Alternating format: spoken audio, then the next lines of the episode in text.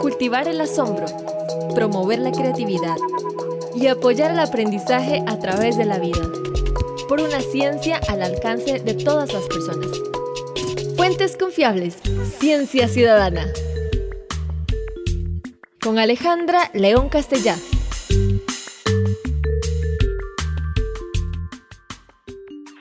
Hola, yo soy Alejandra de Cientec y hoy queremos hablar de cometas. ¿Por qué sucede que tenemos uno de estos extraordinarios visitantes en nuestros cielos? Y para conversar sobre cometas tengo un gran colega de Cientec, Ronald Arias, quien es un guía astronómico y un guía naturalista espectacular. Si algún día hay que perderse con alguien, es con Ronald. Bienvenido, Ronald.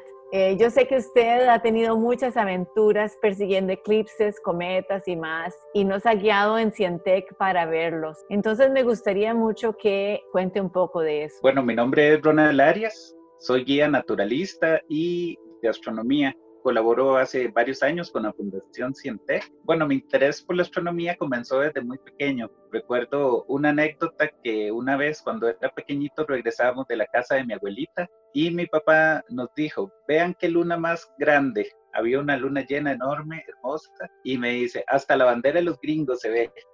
Entonces, esa noche yo cuando regresé a mi casa, recuerdo que me quedé gran rato observando la luna para tratar de ver la bandera. Luego me explicaron que los estadounidenses habían llegado a la luna y que habían dejado una bandera sobre la superficie. Y ese hecho, bueno, marcó mi vida para siempre. Desde entonces me ha gustado mucho observar el cielo. Bueno, y ahora usted vive parte del tiempo en Copey de Dota y hasta ha construido un pequeño observatorio en su casa donde los cielos oscuros permiten ver hasta los pensamientos de las estrellas, ¿cierto? Sí, así es. Tengo la dicha de que hay muy pocas luces, entonces podemos observar mucho el cielo nocturno. Yo sé que usted tiene gran experiencia, Ronald, y nos gustaría que nos cuente un poquito de los cometas del pasado en Costa Rica. ¿Qué hemos visto en el pasado reciente? Claro, una de las experiencias más bonitas que recuerdo, en el año 95 me encontré con la Fundación Cientec, hicimos nuestro primer viaje a observar la lluvia de meteoros de las Geminias al volcán Irazú. Desde entonces, bueno, esa pasión que tenía desde niño se vio fomentada para poder observar ya con personas que tenían el mismo interés mío. Fue algo muy agradable encontrar personas que también compartían mi pasión. Recuerdo muy bien dos viajes que realizamos con Cientec uno para la observación del cometa Yakutake y otro el cometa Hale-Bopp. El cometa Yakutake lo fuimos a observar a Punta Coral en el Golfo de Nicoya y nunca se me olvidará que veíamos la cola del cometa enorme reflejada en el agua eh, sobre el mar. Eso fue algo maravilloso que nunca se borrará de mi mente, creo. En ese eh, momento usted no tenía las supercámaras que tiene ahora, si no tendríamos una fotografía maravillosa de ese Yakutake, que en realidad el Yakutake se vino de un momento a otro, porque en realidad en ese momento estábamos esperando al Hale Bob y sabíamos desde antes que el Hale Bob venía, pudimos hacer una campaña al respecto, para que la gente se preparara para observarlo, pero este Hayakutake se vino de un momento a otro y en realidad fue brillantísimo. Sí, sí, así fue. Fueron dos años seguidos, en el 96 estábamos observando el Hale-Bopp y creo que para finales de ese año ya se comenzó a ver el cometa Yakutake y, se vio eh, bastante tiempo. El Hale-Bopp se vio por meses, de meses, muy, muy bonito. Yo recuerdo haberlo visto desde la casa, inclusive en Plaza Víquez, desde la ventana de la sala, era muy brillante, lindísimo. Qué maravilloso. En realidad, pues es también interesante que estos cometas de los que estamos hablando tenían el nombre de una persona o de dos personas, los descubridores. Sin embargo, los cometas recientes tienen el nombre del telescopio espacial que lo descubrió, como es el caso del cometa Neowise, que es el cometa del que vamos a estar hablando porque se está viendo en los cielos. Sí, así es. Ahora hay muchos observatorios terrestres también, ¿verdad? Que, que siguen, más que todo, están creados para búsqueda de potenciales asteroides peligrosos, digámoslo así, que se puedan acercar a la Tierra y muchos de ellos han descubierto cometas. Entonces muchos ahora llevan el nombre del observatorio, que muchos de ellos son observatorios, telescopios automáticos, digámoslo así, robotizados. Entonces ya no tenemos que salir a buscarlos porque no va a llevar nuestro nombre. se ha dado algunos casos que siempre los astrónomos aficionados le ganan al, observatorio terrestre. Entonces, sigamos buscando en el cielo. Tenemos este cometa Neowise que ha estado muy fotografiado en latitudes nórdicas, sin embargo no se ha podido ver en Costa Rica y en la parte tropical de la Tierra porque está muy bajo en el horizonte. Sobre eso queremos hablar un poquito más porque el cometa va a pasar muy pronto al anochecer. Y al anochecer esperamos que se pueda ver desde Costa Rica, ¿verdad que sí? Sí, así es. Por el momento está muy bajo en el horizonte noroeste, pero a partir del 14 de julio y los días siguientes esperamos que se pueda ver más alto en la constelación de la Osa Mayor, a esperar el momento cumbre que se predice entre el 22 y el 23 de julio, que estará más cerca de la Tierra. Será los mejores días que podemos apreciar. Esperemos que la nubosidad nos colabore con, la observación. Ahora, no sabemos si para entonces va a ser visible a simple vista, porque en este momento se está viendo con los ojos. Por supuesto que las fotografías maravillosas están tomadas con telescopios y otros para poder acercarse más, pero la gente lo está pudiendo identificar a simple vista y no sabemos si cuando está el anochecer va a ser a simple vista o si vamos a necesitar binoculares u otros aparatos para observarlo. Pero va a estar en una posición que la gente conoce bastante bien, la Osa Mayor. Mucha gente la reconoce en el cielo al norte y tal vez no conoce toda la constelación, conoce la parte primordial, que es la olla con su manigueta curva, una gran constelación al norte. Sin embargo, la osa, y si la podemos imaginar como que la olla y la manigueta es la panza y la cola, le faltan los pies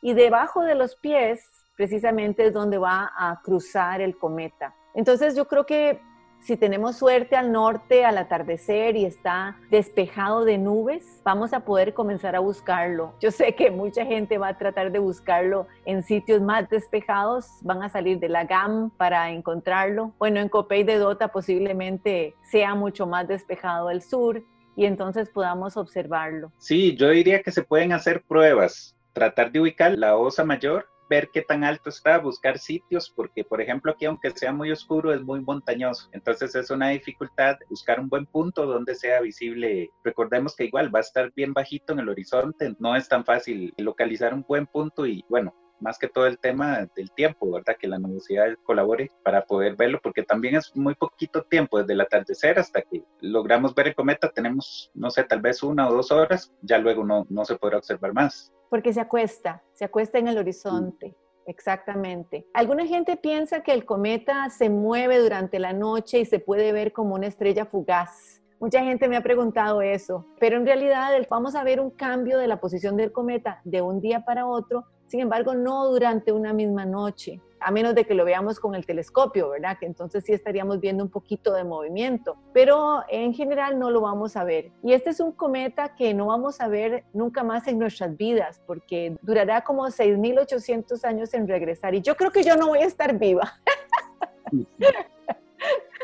Pero bueno, habrán otros cometas que observar y este es uno que nos permite apreciar las partes del cometa. Una de las cosas maravillosas es la cola. Las colas de los cometas muchas veces son de colores, tienen particularidades, tienen una longitud inmensa. ¿Qué nos puede decir Ronald sobre eso y su experiencia con la, observación de cometas? Estos días salió un reportaje que ya se le están observando dos colas, ¿verdad? Hay una cola de gas y otra cola de polvo, que bueno, tienen diferente dirección, diferente color. Y ahora que el cometa regrese del Sol, es algo interesante que la cola va a ir enfrente del cometa, delante del cometa, porque el cometa ya va a regresar del Sol hacia el interior del sistema solar. Entonces la cola, debido al viento solar, va a ir delante del cometa. Eso es algo interesante observar también. Esa es una característica muy extraña. No es lo que uno pensaría, ¿verdad? Pero es que el viento solar peina la cola del cometa y la peina en dirección opuesta al Sol. Entonces, como el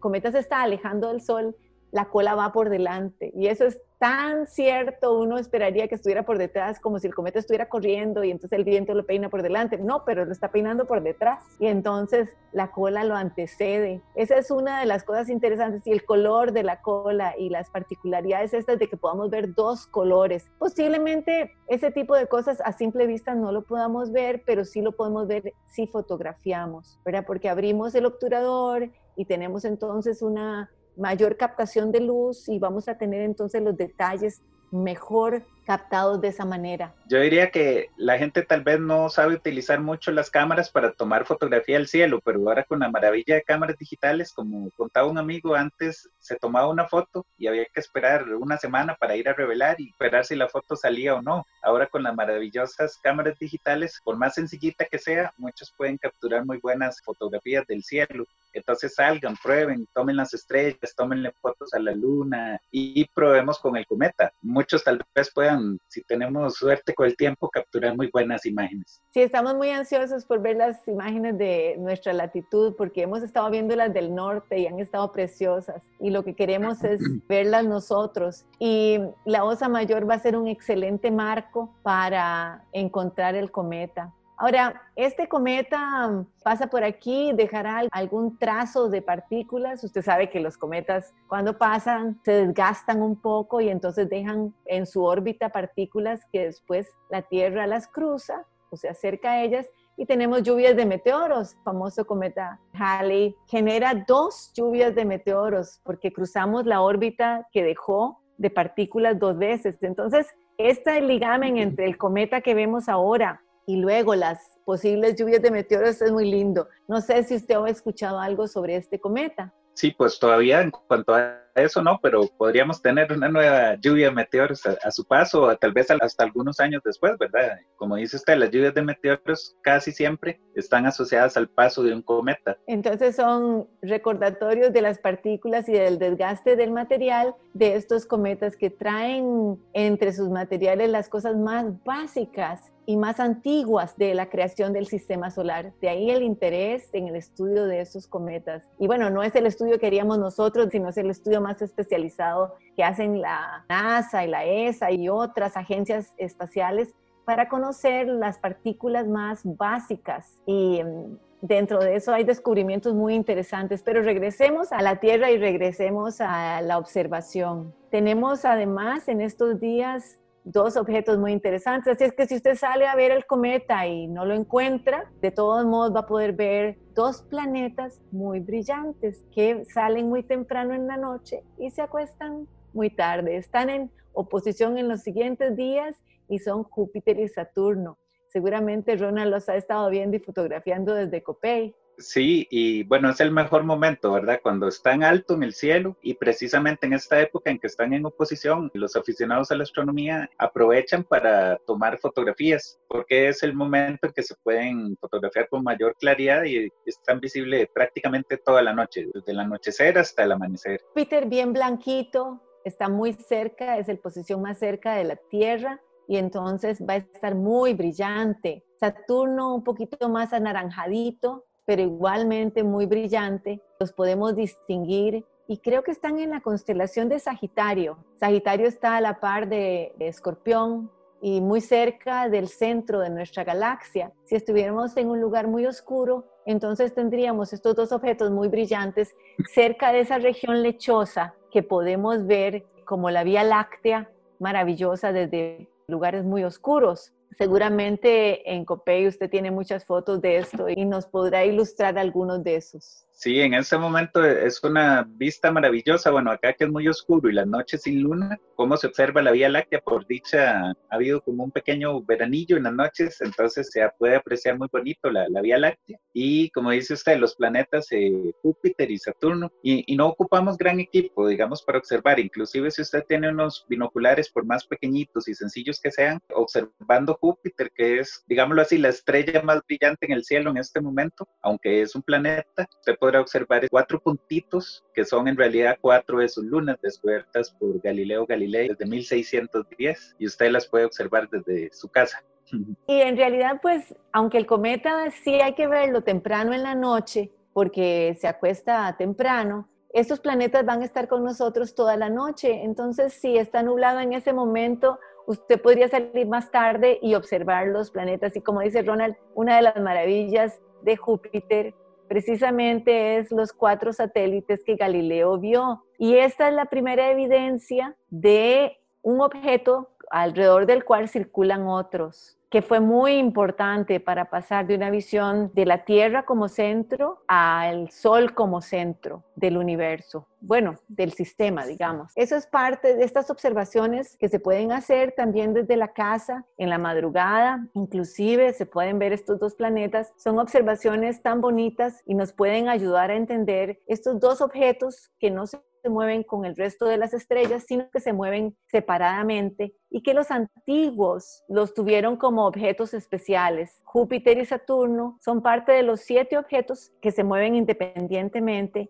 y que también dan el nombre a los días de la semana en español. El lunes es de la Luna, el martes es de Marte, el miércoles de Mercurio, el jueves de Júpiter, el viernes de Venus, el sábado de Saturno y el domingo es el día del Sol. Esos siete objetos tan especiales se pueden ver a simple vista por cualquier persona que sepa encontrarlos. Y dos de ellos van a estar en el cielo precisamente en estas noches durante toda la noche para que puedan ser observados fácilmente. Algunos de los otros están o en la madrugada o en la noche, tal vez más difíciles de ver, pero estos dos van a ser las joyitas del cielo, además del cometa que tenemos. Entonces les invitamos y aprovechamos también para decirles que tenemos algunos cursos para que ustedes hagan astronomía de escritorio, aprendan más de astronomía, tenemos algunos cursos, uno sobre visitantes al sistema solar, que es cometas, asteroides y lluvias de meteoros, y también otro para usar